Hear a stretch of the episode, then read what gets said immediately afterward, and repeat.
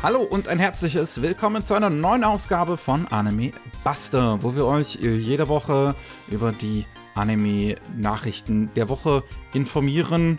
Und wir, das sind einmal Matze. Hallo. Und ich, Miki. Hallo. Wir haben diese Woche volles Programm. Oh yeah. ähm, und jetzt müssen wir aber am Anfang erstmal mit einer kleinen Werbung reinstarten. Und zwar für die Limited äh, Complete Edition der vierten Staffel von Overlord. Die erscheint am 27.07. diesen Jahres über Anime Planet und ist äh, limitiert auf 3000 Stück, auf 3000 Ausgaben, kostet 120 Euro und hat halt die ganze Serie, also, äh, also diese ganze Staffel, die ganze vierte Staffel, die 13 Folgen, äh, mit natürlich deutscher Synchro und japanischer Synchro, deutschen Untertiteln, wie man es kennt. Äh, und ein paar Extras sind dabei, wie ein Booklet, es gibt anscheinend Key Animations und Artworks, Poster, mhm. Aufkleber, es gibt diese kurzen äh, ähm, Humor-Bonus-Dinger sind mit auf den Discs. Ja, die Comedy-Serie. Genau, kleine. die so Serien immer bekommen. Openings und Endings sind drauf, ohne äh, äh, Credits. Ja. Dass ihr die schön clean gucken könnt. Das ist das Coole an den Sachen, finde ich wirklich, das die kleine Artbook und Key Animation Kombination, weißt du? Ja, das definitiv. Das ist schon wertvoll. Wenn ihr also Fans von Overlord seid, ähm, dann solltet ihr da wahrscheinlich zugreifen. Bis, äh, äh, wie gesagt, am 27.07. kommt's raus. Äh, gibt's nur bei Anime Planet und ähm, kostet 120 Euro dafür die gesamte Staffel mit Extras. Jawohl. Wir kommen noch zu den News aus Deutschland. Da haben wir auch noch ein bisschen was. Wir hatten ja jetzt gerade Werbung für KSM gemacht. Da können wir zumindest noch eine kleine äh, Kleinigkeit erwähnen für den ein oder anderen, den das interessiert. Wir hatten jetzt leider noch nicht die Möglichkeit, das zu hören, weil es gerade vor unserer Aufnahme erst rausgekommen ist. Aber ähm, KSM hat auch einen eigenen Podcast äh, der heißt Talk no Jutsu. Und ähm, in ihrer aktuellsten Folge reden sie zum Beispiel über Nana äh, und wie der Anime es letzten Endes nach Deutschland geschafft hat und wie die ganze Produktion dahinter aussieht. Das heißt, ähm, ja, weiß jetzt nicht, wie gesagt, wir konnten es noch nicht hören, wo, welche Prozesse sie genau immer ins Detail gehen. Ich fände es natürlich auch interessant, was über die Lizenzierung zu hören, aber da findet halt viel hinter, ne, hinter, hinter Verträgen statt, wo mhm. man nicht drüber reden darf. Ja. Aber es geht auf jeden Fall um auch die deutsche Produktion, wie Synchro gemacht wird und mit Box und sowas. Das ist da alles mit drin. Äh, das für den einen oder anderen, der schon immer mal wissen wollte, wie das eigentlich, wie zustande kommt, letzten Endes, wann und wie eine Disc von, von Japan bis hierher nach Deutschland ins Regal im Mediamarkt oder Saturn oder was weiß ich kommt. Jo, da haben wir nicht allzu viele Einblicke dazu. Ne? Das wäre mal schön, wenn die deutschen Verlage das öfters machen würden. Ja. Dann haben wir auch noch ähm, einmal den regulären Kinotermin für Demon Slayer. Äh, für ja Vernichter äh, der Teufel heißt äh, der Film auch oder oder to the Swordsmith Village, auch irgendwie der deutsche Un Un Unterübertitel Vernichter der Teufel ist auch irgendwie auf dem Poster mit drauf. Ähm, das kommt ab 7. März in die regulären Kinos. Das hat jetzt auf Berlin diese Woche seine, äh, auf Berlin, in Berlin, seine äh, Premiere gehabt und äh, zeigt halt die letzten zwei Folgen vom Entertainment District Arc und die erste Folge vom Swordsmith Village Arc schön in 4K für die Leinwand. Ähm, ja, wer also riesengroßer Demon Slayer Fan ist und es einfach nicht abwarten kann ähm, und und ja, es wirklich nicht schafft, einen Monat zu warten, bis es im japanischen Fernsehen läuft, der oder oder es einfach im Kino sehen möchte für das fürs Feeling, der kann das ab dem 7. März tun. Schaut einfach, ob es in einem in einem Kino eurer Nähe läuft. Ich weiß, in meinem Kino läuft zum Beispiel. Ah, okay, okay. Ähm, ich habe auch nicht die größten. Von daher äh, einfach mal nachgucken. Ach ja, in Japan konnte wirklich kaum einer warten darauf, dass es im Fernsehen anläuft. Da haben ins Kino reingerannt. In Deutschland, also ich würde wahrscheinlich einfach nur wegen diesem dämlichen Titel Vernichter der Teufel da reingehen. Das hört sich so nach einem B-Film an. Das ist herrlich. Vernichter der Teufel. ja. Dann haben wir noch zwei Oldies but Goldies, die erstmals hierzulande auf Blu-ray erscheinen. Einmal die Grey Man, die ersten 51 Episoden, die auch damals nach Deutschland rübergebracht worden sind. Ich weiß jetzt gar nicht mehr von welchem Verlag. Ähm, die bringt Hardball Films noch mal raus. Hui. Ähm, wann, wissen wir noch nicht, aber auf Blu-ray auf jeden Fall. Äh, ich weiß, ich habe die Serie damals eigentlich relativ gemocht, auch die deutsche Synchro ist einer der ersten Anime so mitunter, die ich geguckt habe. Ja, als die aktuell war, ist auf den Messen auch massenweise Cosplayer für die Greyman rumgelaufen. Es war in Deutschland recht beliebt, habe Ja. ich so in Erinnerung. Da werdet ihr es jetzt also noch mal die Gelegenheit bekommen. Ich hoffe, wenn es erfolgreich genug ist, dass wir dann auch mal die andere Hälfte der Serie, die 52 Folgen, die da fehlen, lizenzieren und synchronisieren. Das finde ich super. Ähm, und was wir noch lizenziert haben, ist Guren Lagan. Jo. Das erscheint jetzt erstmals auf Blu-ray in Deutschland. Erstaunlich, dass das bisher noch nicht passiert ist. So eine der erfolgreichsten Aniplex-Serien und, und in Deutschland einfach haben wir es bisher ignoriert gefühlt. Also ja, Hardball-Films hat schon mal öfters bewiesen, dass sie Geschmack haben und das ist jetzt auf jeden Fall nicht mehr anzuzweifeln. Es liegt, es sind halt so Serien, die liegen halt irgendwo auf dem Lizenzmarkt rum. Keiner hat sie gerade und eine Synchro gibt's dazu bereits. Dann kann man da einfach mal zugreifen und warum auch nicht? Warum auch nicht dazugreifen und das nochmal äh, äh, accessible machen für die modernen Fans ähm, oder neue Fans halt für Guren Lagann dann erstmals im Sommer diesen Jahres auf Blu-ray.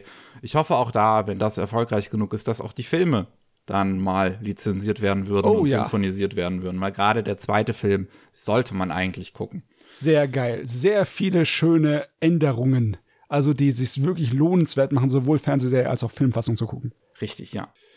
Und dann haben wir noch, wenn es um Deutschland geht, das Anime Festival, so heißt es ganz simpel, ähm, fand äh, zuletzt in Freiburg statt, einer relativ kleinen Location, die auch nur 2000 Leute äh, äh, zulässt und äh, war aber immer ausverkauft und wo, damit wohl relativ beliebt. Und die haben sich jetzt einfach mal die Location in Kassel gekrallt. Ähm, vom 27. bis 29. Oktober diesen Jahres soll das Anime-Festival dort stattfinden, wo die Konichi jetzt abgehauen ist aus Kassel. Kommt also der nächste und äh, schnappt sich dann doch die Location ganz frech. Ähm, ja, das finde ich natürlich für die Leute ganz gut, die gerne auf dem Anime-Convention gehen möchten und für die halt Kassel näher ist und dann jetzt immer noch eine Alternative haben.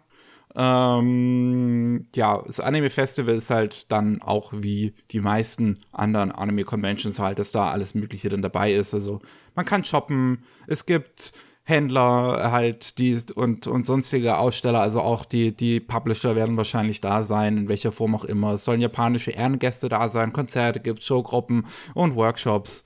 Ein Anime-Kino soll es wohl auch geben und einen Gaming-Bereich. Also man kennt's. Wer, wer schon quasi auf die Konichi mal gewesen ist, ich schätze mal, da wird sich das dann nicht so anders anfühlen. Je nachdem, Nö, was nö. das Anime-Festival macht, weiß ich nicht. Wir haben, wir haben schöne, viele Messen das Jahr über verteilt und Auf auch jetzt jeden. mittlerweile auch viele große. Da, man könnte eigentlich das jeden Monat irgendwie Messen besuchen. Das ist richtig, richtig geil. Ja, ich finde das auch ganz äh, schön auf jeden Fall. Ähm, vielleicht ärgert es die Freiburger jetzt, ich weiß es nicht. Warte sind froh, dass sie die wo, los wo ist haben. Freiburg? Maps, Baden-Württemberg. Jo, bei uns da unten. Ach Gott, das ist ja ganz da unten. Mhm. Ja, Das ist ein recht großer Umzug von wegen dem Einzugsbereich. Ne? Also da kommen jetzt dann andere Fans hin. ja, also nördlichere Fans haben es jetzt ein bisschen näher. Ja, die Fans auch sind bereit, durch halb Deutschland zu fahren für ihre Messe. Also so ist es nicht. Ne? Gut. Kommen wir zur neuen Anime-Ankündigung.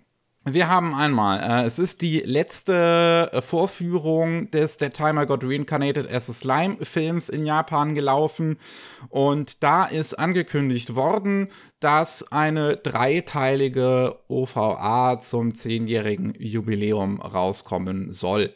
Oh Gott, es ist schon zehn Jahre her. Äh, nicht für die Anime-Serien, ich glaube für Fürs, den äh, fürs. Franchise, ja. Ah, Okay, ja.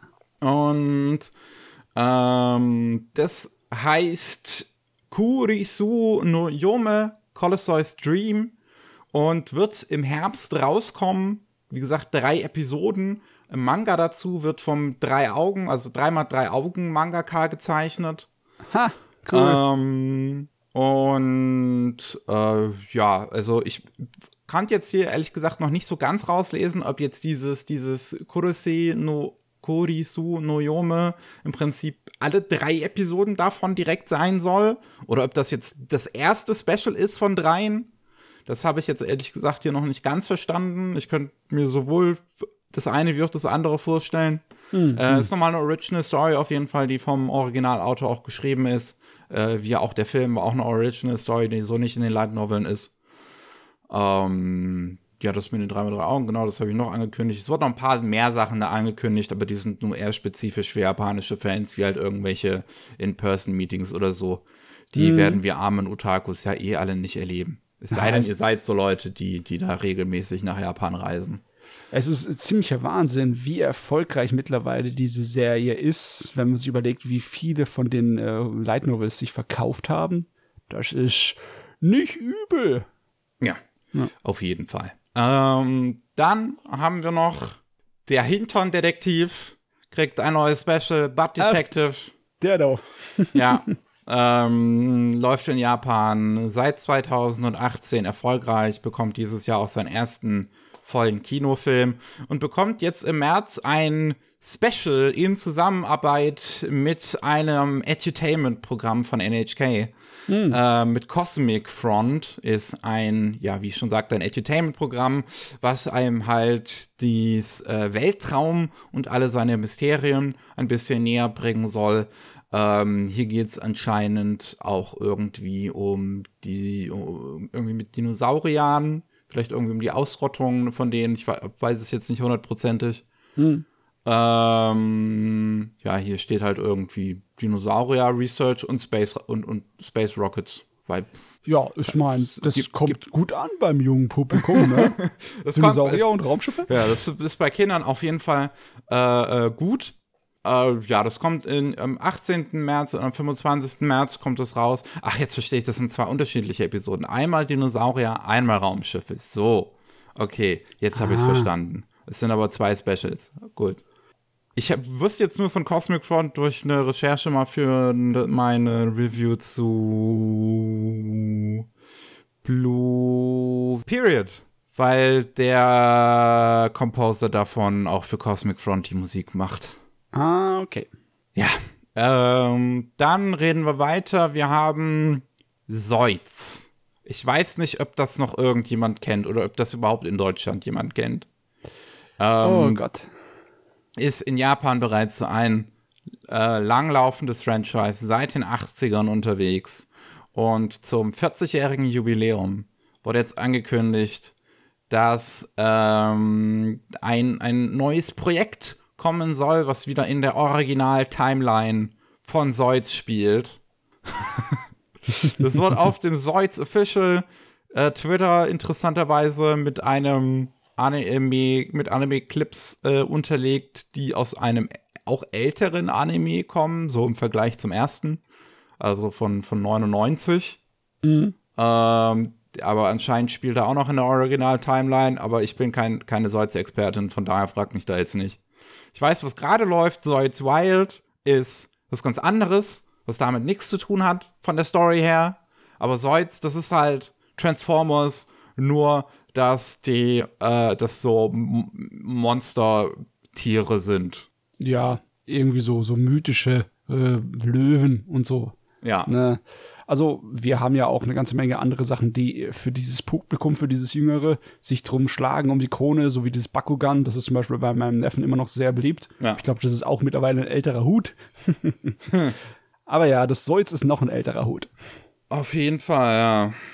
Äh, mehr Infos wurden dazu jetzt aber halt noch nicht so veröffentlicht. Nur halt dieser eine Clip auf deren Twitter-Account ähm, dazu, dass da was kommt. Was ah, wissen wir nicht. Schöne Sache. Dann Rintaro meldet sich zurück Und ähm, ja, am 20. März ist das erste Niigata International Animation Film Festival. Und die haben jetzt angekündigt, dass zu ihrer Eröffnung ein Kurzfilm von Rentaro Regie, Regie geführt kommen äh, laufen soll. Der geht so 25 Minuten lang. Und das heißt Manga Cinema Dedicated to Sadao Yamanaka Niso Mikoso Jirokichi. Das ist ein langer Titel, der auch eigentlich direkt erklärt, worum es halt geht.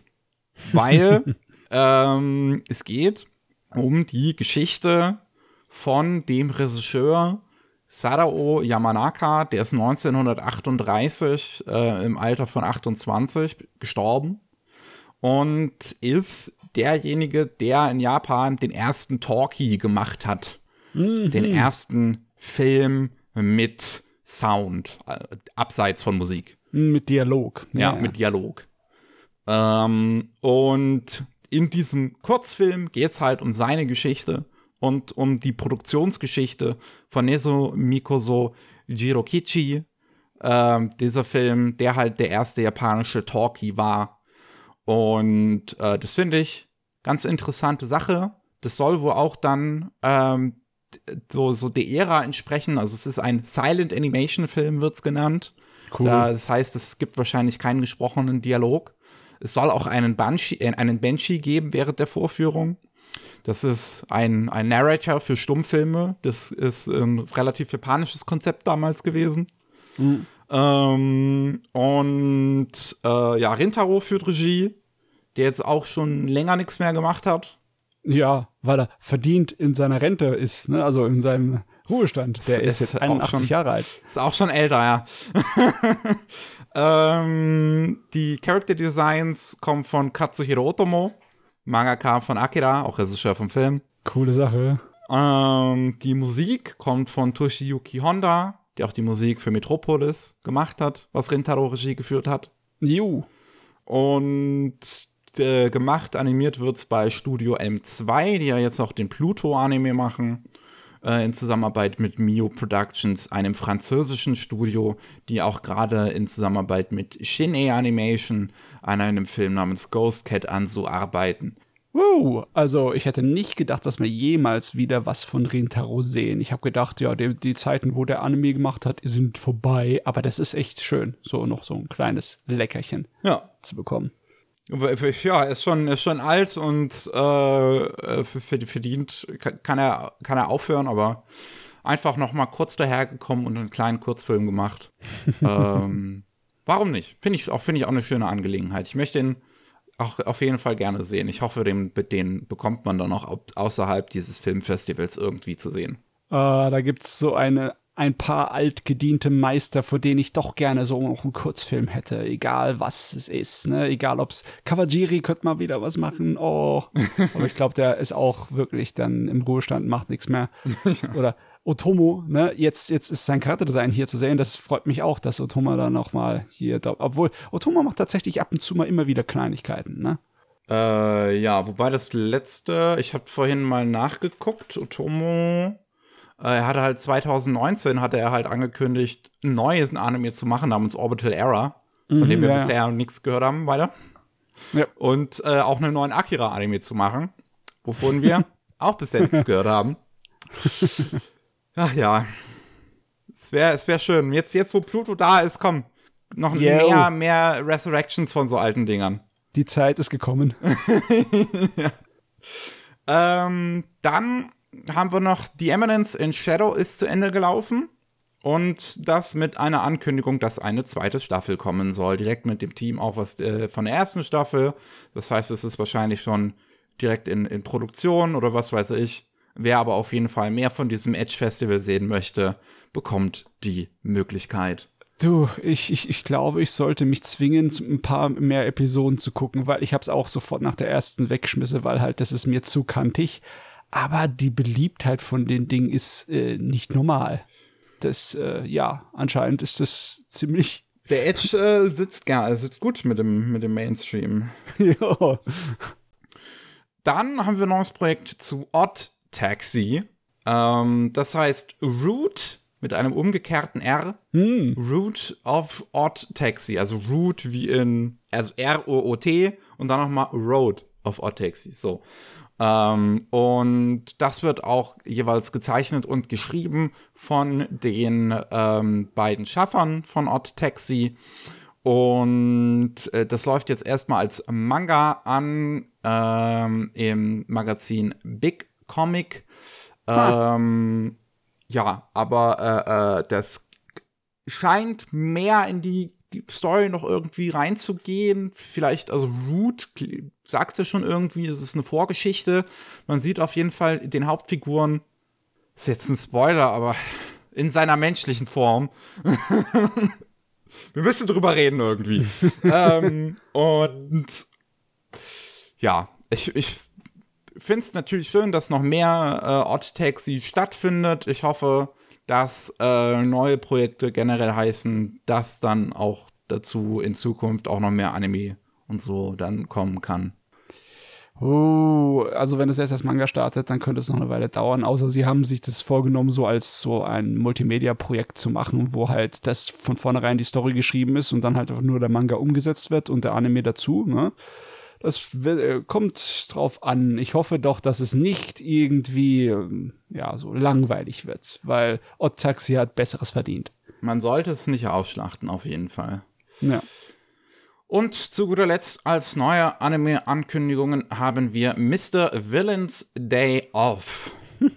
Und äh, das ist auch direkt mit einem kleinen Teaser veröffentlicht worden. Es geht um, ähm, ja, es, es, es gibt eine böse Organisation, die die Erde übernehmen will und einen General, der total äh, krass gegen die Ver Verteidiger von der Erde kämpft. Und ähm, die, die, das geht um darum, wie er seine Freizeit abseits vom Bekämpfen verbringt. Ja, also ja. Um, den, um den Bösen, halt um den Mr. Villains Day Off. Und äh, das wird in diesem kleinen Teaser auch schon ganz putzig dargestellt. Er geht in den Zoo, sieht einen Panda, fotografiert den Panda, hat sich einen Panda-Plüsch mitgenommen. Ah ja, das ist erst letztens äh, groß durch die Nachrichten bekommen, ne, dass äh, diese eine Panda-Dame, die chinesische, zurückgeht nach China. Oh. war ja Leihgabe für die japanischen Zoo und es war die größte Attraktion aller Zeiten. Alle Pandas sind chinesische Leihgabe. Die gehören ja, ja. alle China. und äh, Dings, die ist ja da geboren worden in äh, Japan im Ueno Zoo in Tokio. Und die haben den Zoo total belagert über die letzten paar Wochen, bevor sie zurück in die Heimat gegangen ist. okay. Ja, wirklich. Die, die, mussten extra ein System einführen, damit es zeitlich funktioniert, damit jeder nochmal ein Foto von ihr schießen kann. Ach ja. Deswegen habe ich dran gedacht, als ich das gesehen habe, der Trailer, der weiß genau, was im Moment los ist. Oder er hat einfach Glück gehabt, dass er da zur richtigen Zeitpunkt veröffentlicht wurde.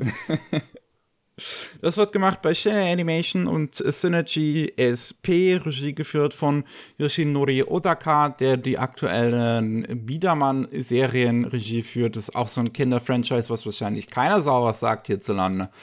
ähm, und die 2019er BEM-Serie ähm, ist auch wieder so eine Sache, die wahrscheinlich keinem was sagt.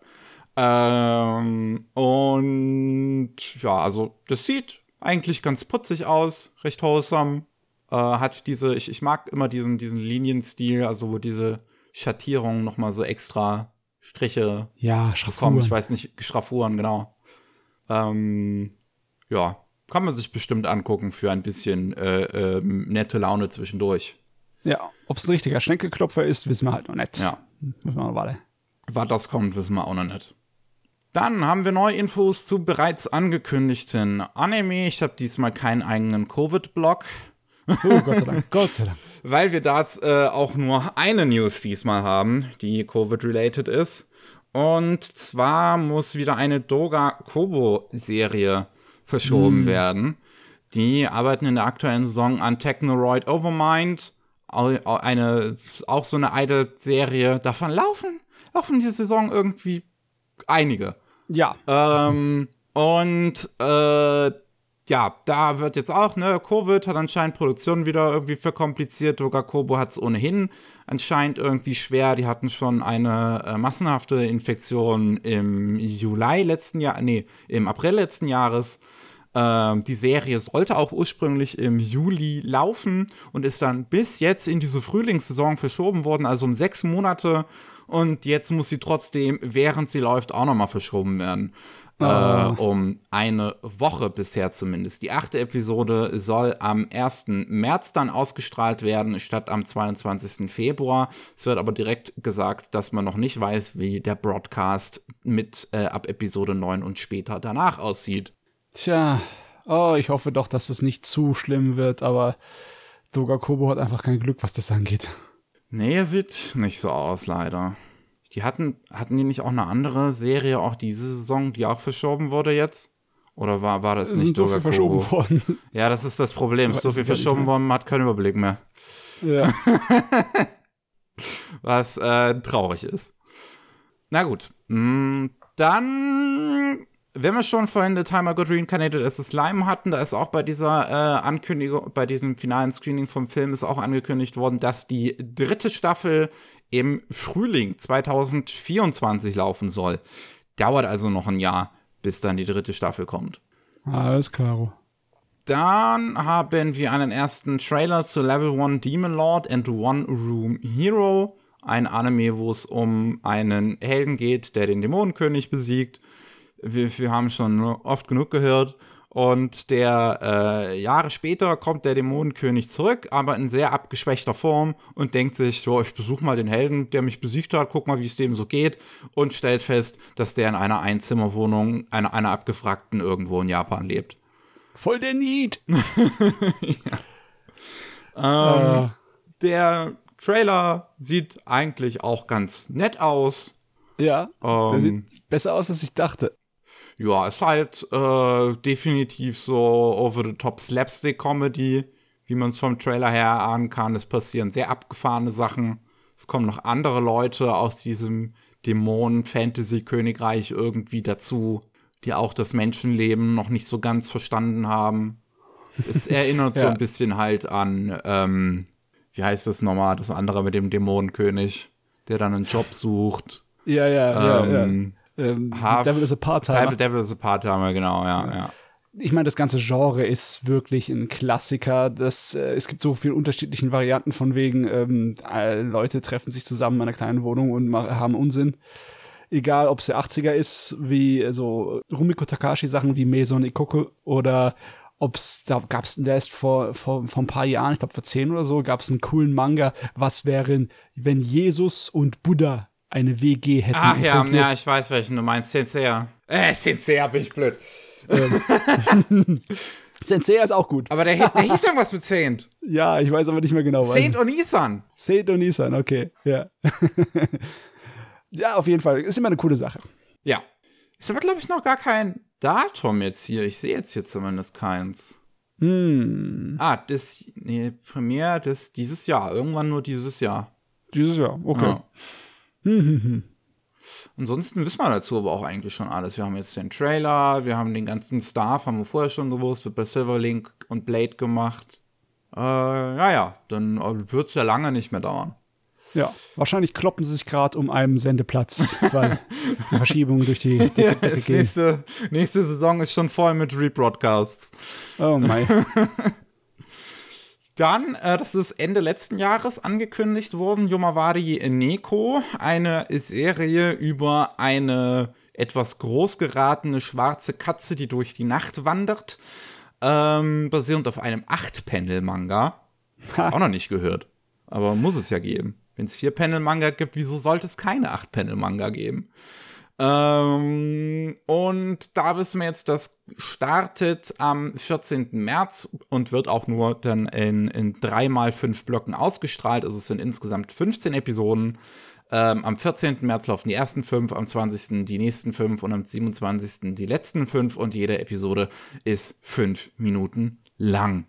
Okay. Das ist also so eine ja. kurze Angelegenheit wird produziert äh, bzw. animiert bei Shogakukan Music and Digital Entertainment, die auch äh, aktuell mit an den Dual Masters Serien arbeiten. Wunderbar, die Nachtwache, die Nachtwache. Ja, ich mag Serien mit Katzen. Ich habe bei so kurzen Dingern, die dann auch so unregelmäßige, äh, also so, so, so nicht regelmäßige Ausstrahlungsblöcke dann halt haben. Ich habe immer Ja. die Angst, dass die dann das nicht in Westen schaffen, weil das ja dann auch für Crunchyroll und so nicht attraktiv ist, wenn die da halt das nur einmal draufpacken, anstatt dass du jede Woche neuen Traffic generieren kannst. Ja, ja, ja, der Simulcast ist ein Ding, ne? Ein großes Ding. Aber ich würde das gerne sehen, ich mag Katzen. Dann, wir haben neue Infos zum neuen City Hunter Film. Einmal den Untertitel Angel Dust soll er heißen. Soll er in Japan in diesem Herbst starten. Wir haben noch einen ersten, äh, oder was, ich glaube, wir hatten vorher schon einen kleinen Teaser, wo aber nicht viel zu sehen ist. Wir haben jetzt wieder einen Teaser, wo nicht viel zu sehen ist. Ah, es ist ein bisschen mehr zu sehen, wie äh, ein paar Action-Szenen und äh, die Atmosphäre und die Lichtstimmung und das Design. Es sieht aber, es sieht gut aus, ne? Ja. Das Ganze äh, wird gemacht von äh, äh, am Regie Kenji Kodama, der auch vorher schon bei City Hunter die ersten Serien Regie geführt hat. Ähm, da holt man den sich also von früher wieder. Den letzten Film, den Shinjuku Private Eyes, war nur als Chief Director gecredited, hat also nicht direkt Regie geführt. Und bei Sunrise und The Answer Studio entsteht das Ganze. Ich weiß gar nicht, ob die Answer Studio zu Sunrise gehört. Das ist auch so ein Aushilfestudio, die an allem Möglichen mal rumbasteln. Das Einzige, was sie selber gemacht haben, in Anführungszeichen, also wo sie den Credit für das Hauptstudio bekommen haben, ist Fleck, hieß das, glaube ich, mit so einer Foto Foto Fotografeurin. Ja, ja, das war so ein Mecha-Drama, ein realistisches Kriegsdrama mit einer Kriegsjournalistin. Das war äh, auf jeden Fall Nische. Ja, bist du als City Hunter Fan, bist du begeistert? Ähm, die Sache ist die, das Ding ist im Endeffekt nur ein Remake von der alten Anfangsstoryline von City Hunter. Oh. Und die Serie am Anfang von City Hunter, die war relativ erwachsen und äh, ziemlich düster in vielen Bereichen. Deswegen, auch wenn das nur ein Remake ist, das äh, würde mich trotzdem interessieren, weil auch wenn ich den Unsinn in City Hunter mag, es ist halt eine ganze Menge Slapstick-Unsinn generell bei City Hunter. Es, ist, unser, unser Hauptcharakter ist halt äh, immer in seiner äh, dämlichen Clown-Phase und rennt den Frauen hinterher und kriegt andauernd auf die Schnute. Äh, Das ist zwar spaßig, aber irgendwann hat sich's abgenuddelt, besonders wenn du schon alles von City Hunter gesehen hast, die paar hundert Episoden. Jo, ähm, dann mm, mm, mm, mm, haben wir auch einen ersten Trailer zur dritten Staffel von Uma Musume. Der sieht eigentlich auch so ziemlich aus wie die zweite Staffel, ist ja wieder das gleiche Team bei Studio Kai. Äh, das soll dann noch irgendwann in diesem Jahr rauskommen, 2023, ähm, aber da noch kein konkretes Datum. Gleichzeitig, wer aber trotzdem durstig ist nach neuem Uma Musume-Content, kann auf dem YouTube-Kanal von Uma Musume ab dem 16. April eine neue Webserie gucken, Uma Musume Pretty Derby Road to the Top. Die wird auf, äh, ja, auf deren YouTube-Kanal ausgestrahlt. Ähm, keine Ahnung, ob die dann noch direkt englische Untertitel bekommt. Gibt's das Spiel überhaupt auf Englisch? Ist das im englischen App Store? Uma ich jetzt Musume Englisch. Ist das, gibt's das auf Englisch? Es gibt bisher anscheinend nur Mods. Also kein, keine offizielle Übersetzung. Ha. Ach, Dabei ist es eine der größten Mobile Games drüben in Japan. Ja, da kannst du riesengroß sein, aber der internationale Markt ist nicht automatisch dein Ding. Wir haben auch noch neue Infos zu Under Ninja. Da ist die Anime-Adaption schon länger angekündigt worden. Das war noch 2021. Oh. ähm, ist ein Manga von dem Mangaka von I Am a Hero. Und äh, da wissen wir jetzt, wer das Ganze macht. Ähm, animiert wird es bei Tezuka Productions und zwar von dem Team, was Arachi und Shimamura auch dort gemacht hat. Und Okay. das war ein sehr guter Anime, auch handwerklich. Von daher bin ich da zuversichtlich. Boah, ich lese hier gerade, dass Nobuteru Yuki immer noch bei den Charakterdesigns dabei ist. Das gefällt mir sehr. Das ist einer meiner Lieblingsdesigner. Hm. Der hat zum Beispiel das Charakterdesign von der Record of Lodos War, von der Originalserie gemacht. Von der Originalserie, aha. Ja, also von der 13-teiligen OVA Ja. und von äh, Escaflowne, wo er Ah, bekannt ja. wurde durch seine Nasen. Ich sehe es hier gerade, ja. Ja. Interessant. Es war ein Name, den ich noch gar nicht auf dem Schirm hatte. Naja, ähm, so viele, ja, also Oktober soll es noch rauskommen. Wir haben noch keinen Trailer, den würde ich jetzt mittlerweile gerne mal sehen. Ja. Ähm, aber es dauert ja jetzt auch noch ein, zumindest ein halbes Jahr, bis der Anime dann rauskommen soll. Da haben sie noch genug Zeit. Und das Team ist eigentlich recht gut. Äh, von daher, ich hoffe mal, dass das interessant ist. Ich habe halt keine wirkliche Ahnung bei diesem Inhalt. Es ist halt irgendwie so Ninjas überall auf der Welt, die für Frieden sorgen wollen. ähm, und I Am Äh, a mein- Hero ist, ist, ist aber ein ziemlicher Kritikerliebling, glaube ich, der Manga. Ja, das, äh, der Mangaka hat eine schräge Art und Weise, Sachen zu erzählen. Ich bin gespannt, wie das als Anime umsetzbar ist. Na. Jo. Dann, wir haben den ersten Trailer zum CGI Shinchan-Film. Ho, ho, ho. Und er sieht gut aus. Er sieht richtig gut aus. Ey, das hört man gerne. Ja, also es ist so ein schöner Cell-Shading-Look. Es ist richtig schön, wird die Ästhetik von dem Original eingefangen. Boah, die Schwarz-Weiß-Szene ist ja klasse. Ich mag auch, wie, wie das umgesetzt wird mit den äh, Mündern. Ja. ähm, weil die, die, die Figuren, also Shinchan und seine Schwester werden auch immer so dargestellt, dass die so, so lange Kins im Prinzip haben, Oh ja. die, die so hervorstechen und dann je nachdem, in, wie, wie, welche Richtung er jetzt gerade guckt, ne, Oh und ja. steht, dass das so angepasst werden muss. Und das haben sie auf die CGI-Modelle anscheinend übertragen. Also sie müssen je nach Kameraperspektive, müssen sie ja glatt mehrere Modelle haben. Aber du, da, da, da sieht man schon sofort in den Kleinigkeiten, wie viel Mühe da reingesteckt ist, wie sie dies, das Gesicht deformieren, wenn die äh, anders sprechen oder schreien oder so was. Das ist hellig. Ja, also es ist wirklich, wirklich gut eingefangen. Also visuell kann man da echt nicht meckern. Ähm, daher würde ich den wirklich gerne sehen. Ich hoffe natürlich auch auf einen guten Inhalt. Den bräuchte es halt. Das ist halt, wo die meisten Shinchan-Filme dann leider ein bisschen, ja, halt okay bleiben, sind halt Shinchan. Jo. Aber äh, ich kann es nur wieder sagen, dass die Adult Empire Strikes Back, der neunte Shinchan-Film, ein absolut hervorragender Film ist. Ja. Das Und ist, sowas hätte ich halt gern mal wieder. das ist fast schon unfair, dass die dazu, dass sie es geschafft haben, so einen Film zu produzieren. Das ist ein Wahnsinnsklassiker. Jo. Das soll dann im 4. August in Japan anlaufen. Das ist einer der wenigen Shinchan-Filme, der damit nicht im April kommt. Die meisten kommen sonst im April zur Golden Week. Ähm, ja. Ich bin aber, äh, also ich bin, der, der, der Trailer stimmt mich zumindest halbwegs zuversichtlich. Ja. Wir haben auch noch einen Trailer zu The Klutzy Witch. Das ist äh, ein neuer Film bei Production IG, der auch schon länger an der Mache ist, über ein Kinderbuch, äh, also adaptiert ein Kinderbuch über eine, ja, clumsy Hexe so. Ja. So eine Hexe, so, so ein kleines Mädel, aber auch erst noch, die noch nicht so gut ist, die jetzt neu in der Magierschule ist. Und alles geht so ein bisschen runter und drüber. Klingt ein bisschen wie Little Witch Academia. Ja. Sieht ja. auch im Trailer relativ wholesome aus und entspannt.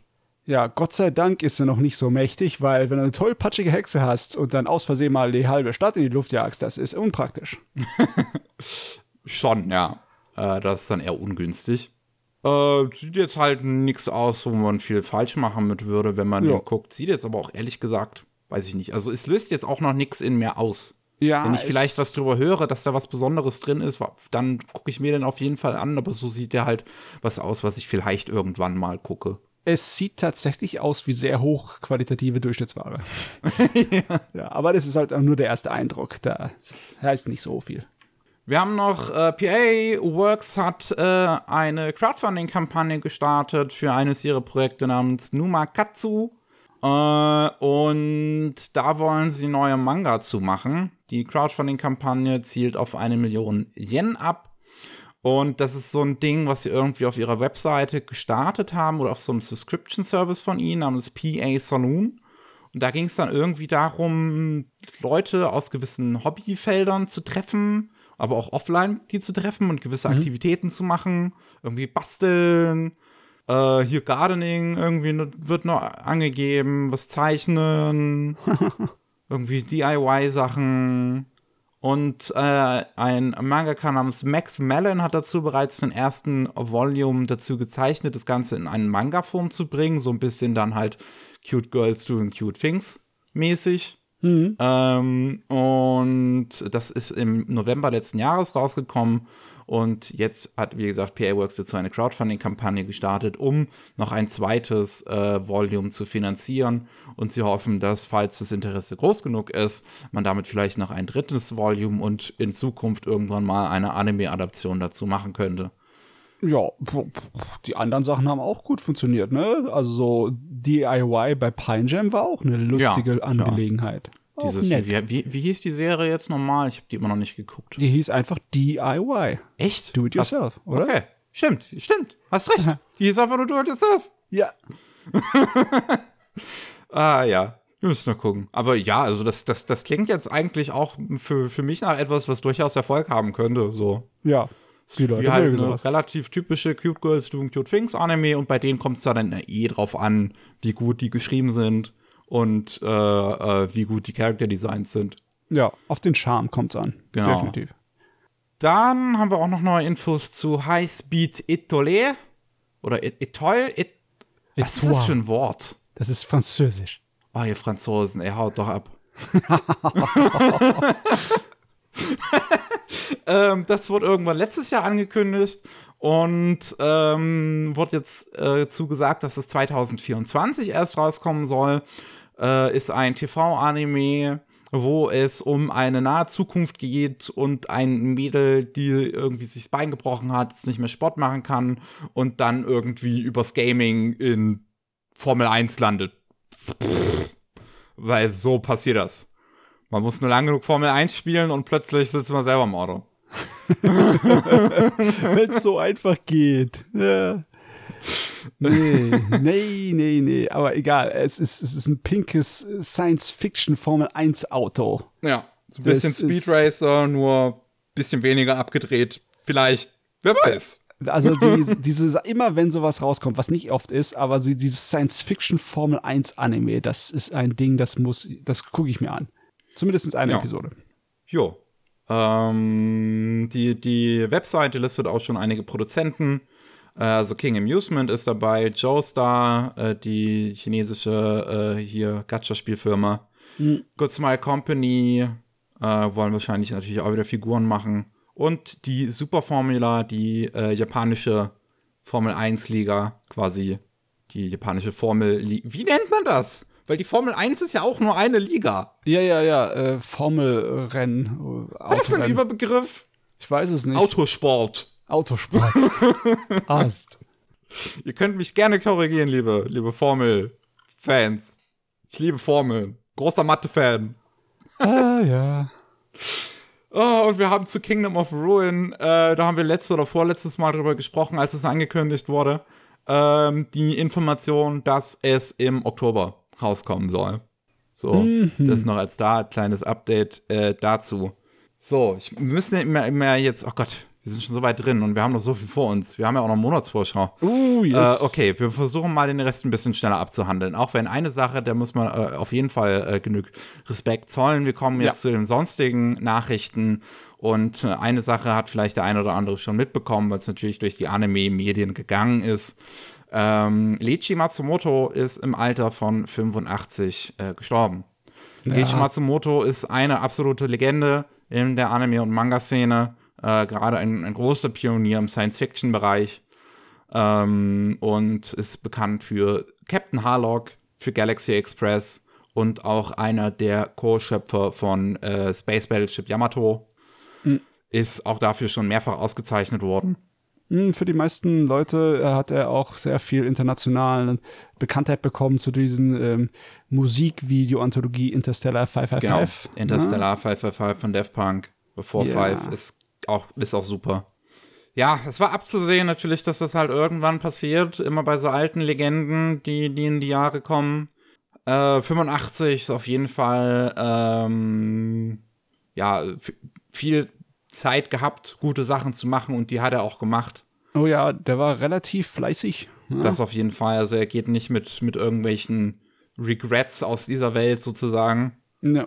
Äh, oder du, weiß ich nicht, vielleicht tut das persönlich, aber jetzt so aus unserer Perspektive, er hat wirklich coole Sachen gemacht. So. Das soll ihm mal jemand nachmachen. Im, Im, Endeffekt, er war maßgeblich beteiligt bei der Geburt der heutigen Fanszene zu Manga und Anime. Ja. Weil irgendwie in den 70ern war das noch eine kleinige Sache. Und dann irgendwann mal ähm, besonders dank äh, Krieg der Sterne und dem Hype für so Weltraum-Action kam dann äh, die Zusammenschnitt der Kinofilm von Space Battleship Yamato in die japanische Kinos und die Leute sind um den Block Schlange gestanden dafür. Hm, Das war, ja. ja. das war so ziemlich eine der Geburtsstunden davon, von dem ganzen Kram. Also mit, ne? Der hat so den Anschluss gegeben dafür, dass es eine größer ins Rollen gekommen ist. Und in den 80er Jahren kamen dann die ganzen Magazine und war und dann Fan äh, Messen und dann Gainax. Und da ist äh, im Endeffekt er von an viel von dem Kram war er schuld. ja. Ich hatte, ich hatte sowieso mal vor, ähm, endlich mal äh, mir mal die ähm, alte Serien auch von ihm anzugucken. Das Space Battleship Yamato sind ja zum Beispiel nur 26 Episoden. ist relativ Ja. kurz für so eine alte Serie. Äh, Und wenn es dir zu anstrengend ist, weil das ist schon ein alter Brocken, kannst du auch das Remake angucken. Das ist, äh, äh, ja, es ist schon anders, aber es ist nicht so extrem anders. Ja, also ähm, Ehre, wem Ehre gebührt, die, die ganze Anime-Szene hat auch ähm, schon, schon groß geäußert. Ähm, viele japanische äh, ZeichnerInnen und so sind, äh, haben sich auf Twitter zum Beispiel gemeldet und ihre Erfahrungen, äh, die sie mit Yoichi Matsumoto hatten, geteilt. Die Synchronsprecherin zum Beispiel von äh, Galaxy Express 999, die den kleinen Jungen gesprochen hat, die man auch als die Stimme von den Gohans kennt ähm, hat ähm, ja sehr, sehr liebend, liebreizende Worte da über, über die Zusammenarbeit verloren und dass er immer irgendwie auch, auch mit aktiv dabei war an der Produktion bei dem Anime und auch die Synchronsprecher angefeuert hat und alles. Scheint, scheint auch ähm, ein, ein sehr netter Mensch gewesen zu sein. Ja, coole Sache. Hui. Ähm, eine kleine, irgendwie auch witzige News, finde ich. Mamoru Oshii bringt euch jetzt bei, wie man Anime macht. Es ist ja irgendwie jetzt so ein Ding, dass man, dass, dass erfahrene Leute, bekannte Leute irgendwie ihre langen Kurse geben über irgendwelche Internetplattformen, die man dann für teuer Geld kaufen kann, um sich da einen Stream von anzugucken. ähm, und Mamoru Oshii hat sich jetzt auch mal für fünf Stunden vor die Kamera gesetzt. Was, ich meine, das ist wahrscheinlich mehr Dedication, als der ein oder andere noch dazu bringt.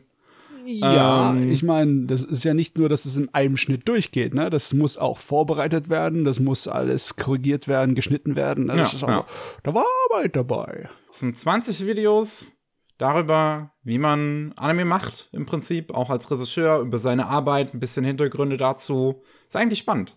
Ähm, da kriegt man vielleicht einen einen guten Einblick halt da drin, wie seine Arbeit so ausgesehen hat. Ähm, und das Ganze gibt's für 75 Dollar. Äh, auch mit englischen Untertiteln tatsächlich. Wenn man, äh, man muss also nicht mal Japanisch für lernen. Auf dem, auf einem Service namens Nado. Habe ich noch nie von gehört. Das ist wahrscheinlich dann so eine, so ein englisches Ja. Pendant zu diesen, zu diesen Dingern halt. Zu diesen Kurs-Videodingern. Ja, solche Sachen sind generell nicht so groß bekannt. Äh, Ich habe zum Beispiel zu meiner Studienzeit so Sachen geschaut von wichtigen Illustratoren, wie zum Beispiel Sid Mead. Ne? Der hat bei einer, äh, Videoreihe namens Gnomon, hat er dann so Videos gemacht über Illustrationen. Und manchmal sind solche Sachen totales Gold wert, weil du halt dann Tipps und Tricks von Profis bekommst, die du nirgendwo anders, selbst in einem Studium, äh, sehen kannst, weil die haben halt eine andere Erfahrungswerte. Das kann also, es kann sein, dass es eine ganze Menge Gelaber ist. Ähm, vorsichtig sein, es ist Oshi, ne?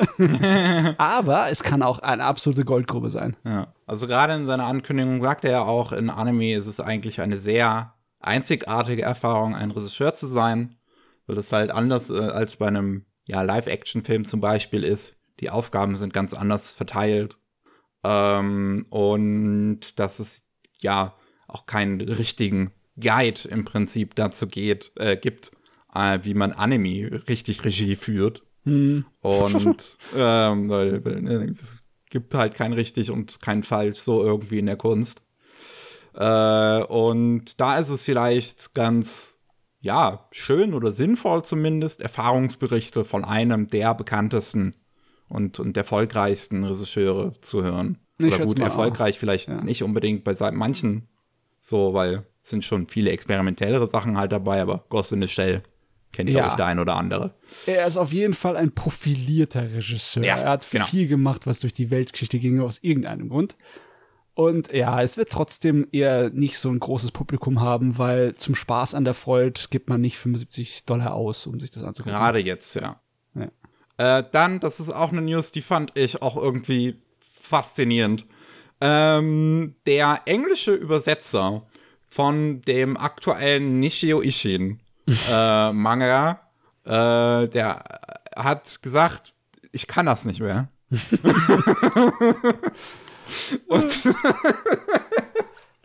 also er hatte auch auf Twitter so verkündigt, das 13. Kapitel wird sein letztes sein. Und zwar läuft aktuell bei Manga Plus ähm, der, der Shonen Jump App wöchentlich der neue Manga, für den Nishio Ishin schreibt. Ähm, und wie heißt der nochmal? Der heißt einfach nur Monogatari. Äh, nee, Cypher Academy, da unten, da steht's. Achso, Monogatari Academy. wird da oben geschrieben wegen Backe Monogatari und so, okay. Cypher ah, Academy, so heißt, äh, so heißt es. Und äh, da geht es vor allem also, er ist bekannt für seine Wortspiele und dass das den einen oder anderen Übersetzer schon fertig gemacht hat. und ähm, das ist jetzt ein Manga, wo es vor allem um eine Schule mit ganz vielen Rätseln geht. Ähm, oh. Um, und im zehnten Kapitel nennt er dann ein Beispiel, wo es um Lipogramm-Battles geht. Dass man so gewisse Silben auslässt beim Sprechen. Uh. Oh Gott. Und das ist abartig zu übersetzen.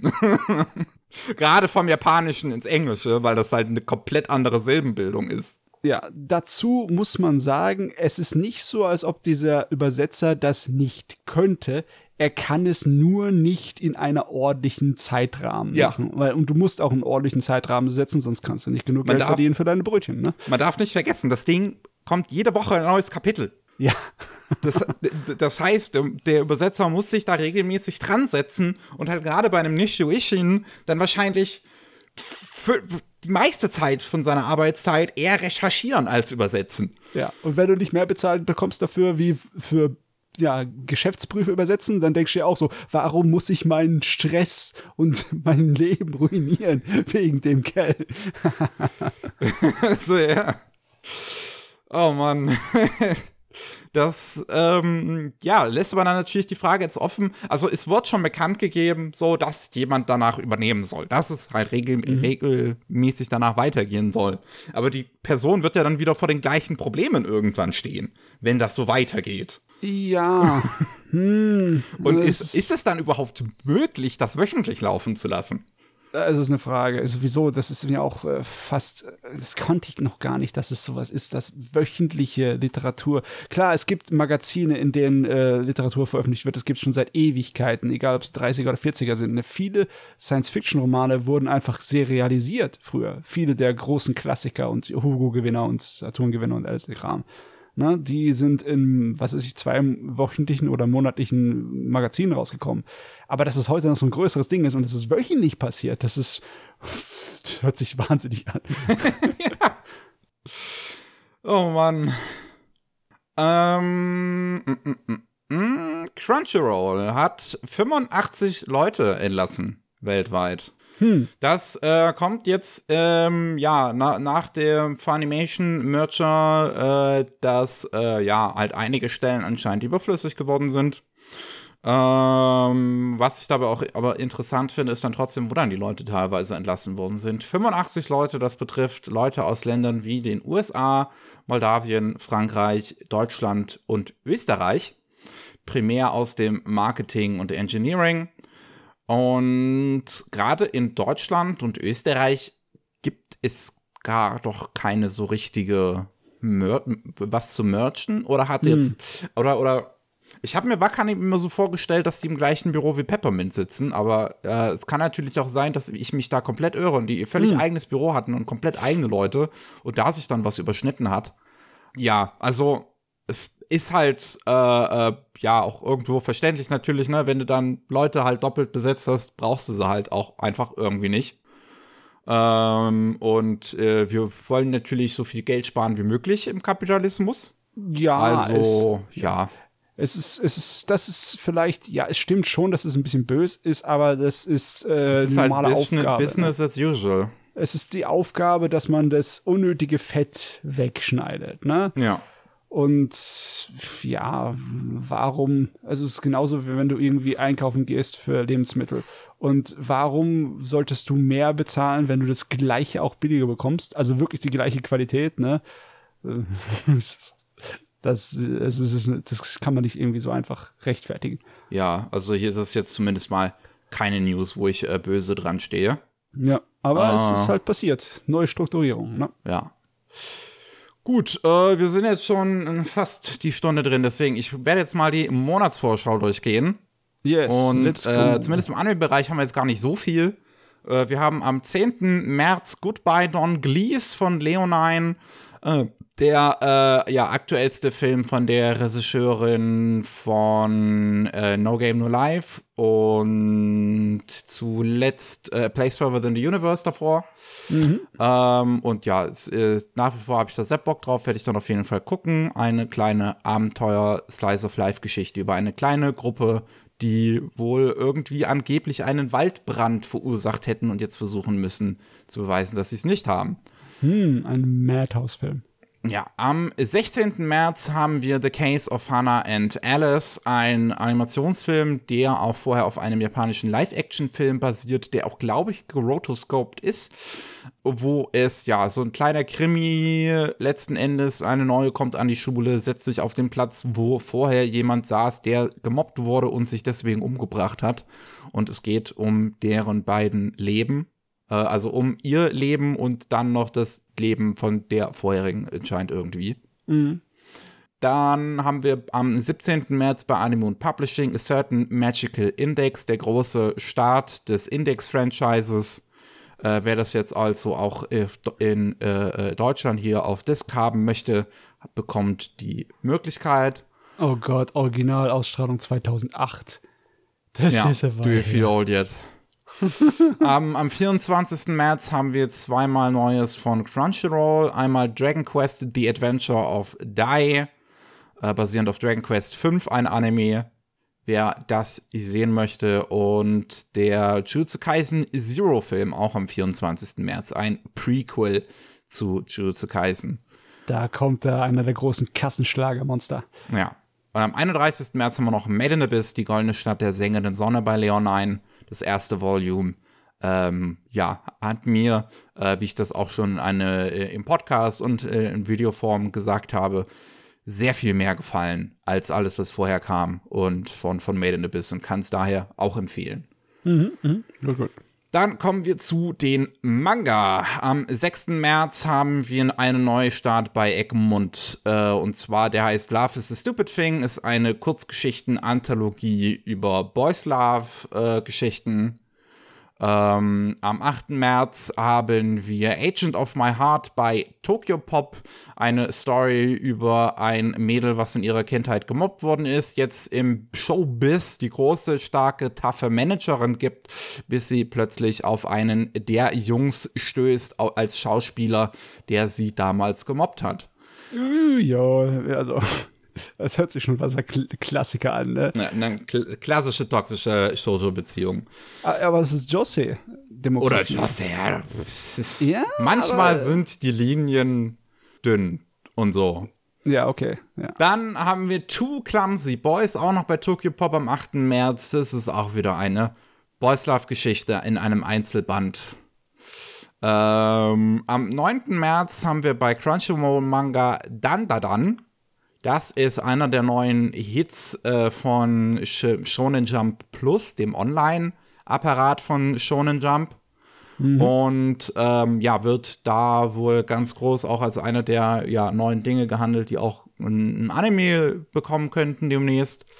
Äh, ist die Geschichte über ein Mädel und einen Jungen.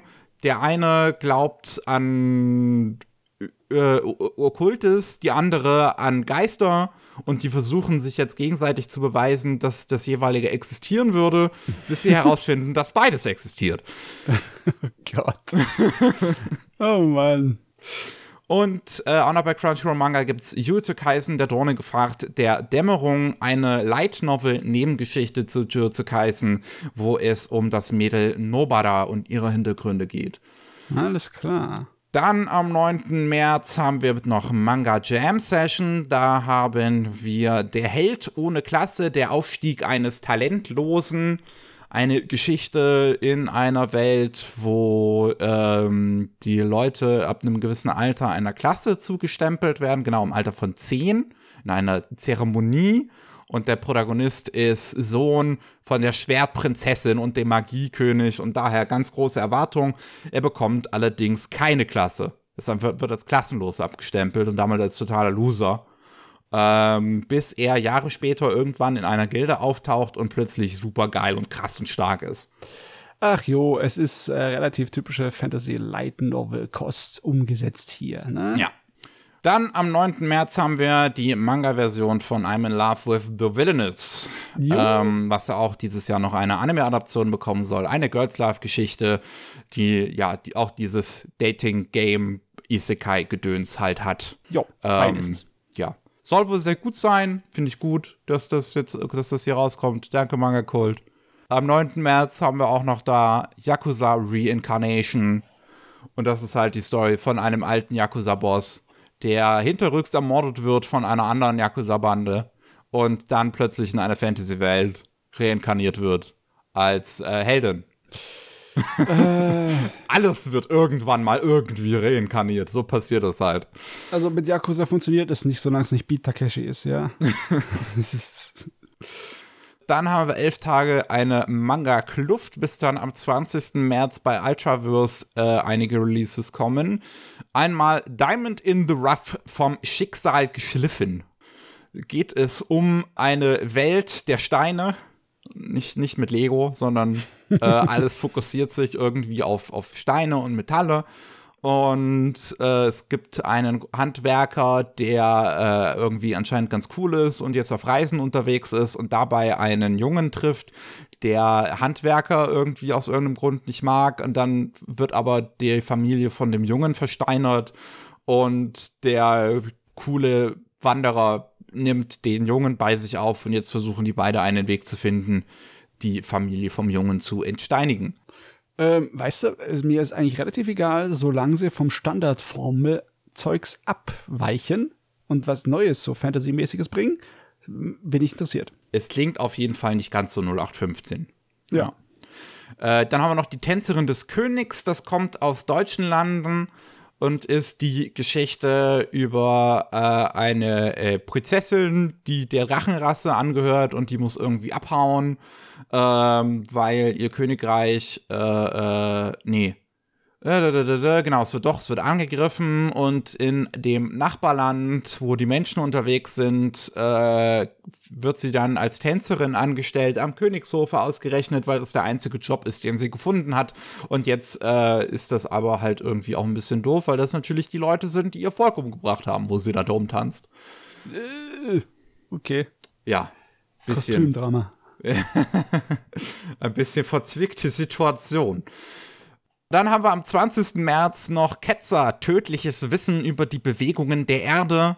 Ähm, oh, ja. Der wird äh, hochgehandelt bei japanischen KritikerInnen, ähm, was, was Manga angeht. Und ist ähm, die Geschichte im 15. Jahrhundert, wie ein äh, junger Wissenschaftler äh, der Religion widerspricht und halt versucht zu beweisen, dass die Erde in der Tat rund ist und sich um sich selbst dreht. Äh, mhm. Und die Sonne und ähm, da unterwegs ist mit einem anderen Forscher, der ihn halt dazu überredet hat, da unterwegs zu sein auf eine Expedition. Der wird aber von, äh, äh, ja, der andere Forscher ist aber schon als Ketzer abgestempelt worden und wird äh, von äh, der Inquisition verfolgt. Uiuiui, ui, so eine schöne Galileo-Geschichte mit ein kleines bisschen mehr reißerischer Action. Oder auch nicht, ich weiß es nicht, ich habe es noch nicht gesehen. Weiß ich nicht, wie, wie actionreich das zu, äh, vor, vor, sich geht, aber es ist auf jeden Fall mal wirklich was sehr anderes und das finde ich dann schon sehr ansprechend. Ja. Dann sind wir am 28. März und da haut Hayabusa ordentlich raus. Da gibt es ganz, ganz viele neue Releases von Hayabusa. Einmal haben wir Dick Fight Island. Gott im Ja, das ist im Internet damals viral gegangen. Ähm, es ist die Geschichte um ein Battle Royale, wo die Leute alle ihre größten Kämpfer äh, hinschicken mit den dicksten Ds. Und die äh, haben dann besondere Rüstungen da unten. Und da kann man da zugucken. Ihre Schwerter schwingen. Gott, was für ein Unsinn. Äh, auch haben wir Explosive Love Song, ist ein Einzelband, der auch in Japan erst letztes Jahr rausgekommen ist. Auch eine Boys Love Geschichte, ein Klassiker. Wir haben noch Gunnibal, der auch vom Cover her relativ interessant aussieht. Oh ja. Ähm, da geht es um einen jungen Polizisten, der mit seiner Familie in ein Bergdorf versetzt wird und da scheint es irgendwie nicht so ganz mit rechten Dingen vor sich zu gehen. Die Familie, also die, die Leute dort nehmen sie erst relativ freundlich auf, aber plötzlich stirbt jemand dort und wie mit dem Tod umgegangen wird, scheint sehr seltsam zu sein. Boah, es gibt mir jetzt schon so Vibes von so einem skandinavischen Thriller. Es klingt irgendwie so, ja. Yeah. ähm, wir haben auch noch, und da da, das war wieder einer so diese Momente heute, wo ich mir wirklich dachte, also Dick Fight Island hat das nicht mal bei mir ausgelöst, aber als ich die Beschreibung hiervon gelesen habe, da dachte ich mir, oh Gott, ich hasse Manga. Okay. Und zwar, ich darf nicht sagen, dass ich dich liebe, ist die Geschichte, dass ein Meteorit auf der Erde eingeschlagen ist, der eine Substanz absondert, die dafür sorgt, dass alle Menschen homosexuell werden.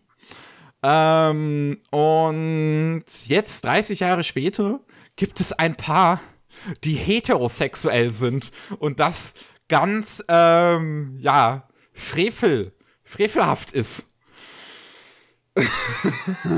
Also man kann sowas auch äh, spannend aufziehen. Es gibt diesen einen ähm, Science-Fiction-Roman, ne, den sie auch ein paar Mal verfilmt haben. Einmal mit Will Smith und zwar richtig schlecht der darum geht, äh, der letzte Mensch auf der Erde und alle anderen äh, auf der Erde haben sich in Vampire verwandelt. Hä, der, Film, der Film, ich finde ihn gut. Ich mag den. Ja, der, aber im Vergleich zu einem Originalliteraturwerk okay, ist er das halt ich nicht gelesen.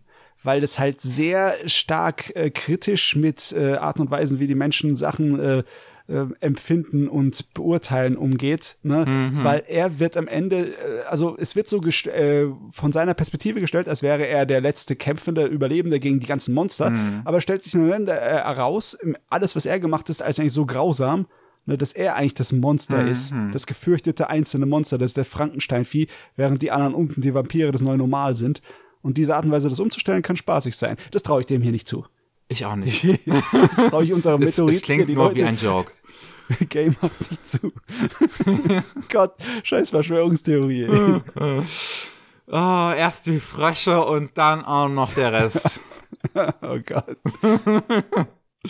Wir, sehen, wir bleiben noch bei Hayabusa am 28. Wir haben Isekai Office Worker. Ähm, da geht es um einen Typen, einen Buchhalter, der ja, stirbt und landet in einer Fantasy-Welt. Und als er da dann einmal hier beim Königreich durch, das, durch die Büros geht, stellt er fest, das geht ja gar nicht. Das geht ja gar nicht, wie die organisiert sind. Da muss mal ordentlich jemand aufräumen. Und zusätzlich gibt es noch jemanden vom Ritterorden, der sich in ihn verknallt. Also, das, das, das ist definitiv Eskapismus, weil die Vorstellung, dass irgendeiner, der beim Amt schafft, mit voller Leidenschaft mal so richtig gut seine Arbeit macht und den anderen zeigt, wie es geht, das ist schon schwer zu schlucken. Okay, sorry, das ist vielleicht jetzt böse.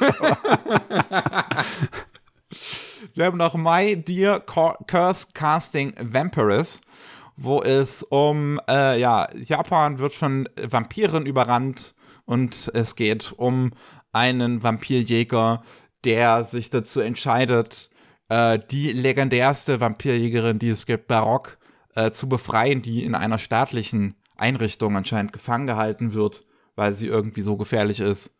Und äh, ja, aber die Vampire einfach so gefährlich werden, dass er keinen anderen Ausweg mehr sieht. Mhm, die nukleare Option, hä? Ja. Einen von Carlsen Manga haben wir noch am 28. Ähm, da heißt Victoria's Electric Coffin. den finde ich vom, äh, vom Setting her auch sehr interessant.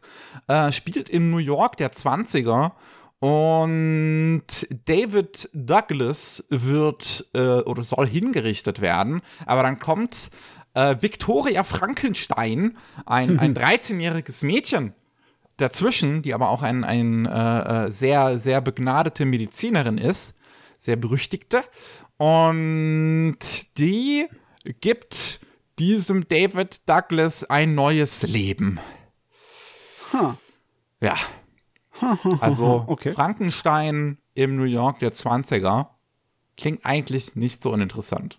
Aber wirklich nicht. Wir sind durch für heute. Jo. Vielen Dank fürs, äh, fürs Zuhören. Falls ihr noch mehr von uns hören wollt, dann gibt es jeden zweiten Mittwoch einmal Anime Slam. Dann geht es um die Anime und Manga, die wir in letzter Zeit geschaut, gelesen, sonst was haben. Und jeden Mittwoch gibt es Rolling Sushi. Da äh, geht es um News aus Japan. Wir sind raus. Tschüss. Ciao.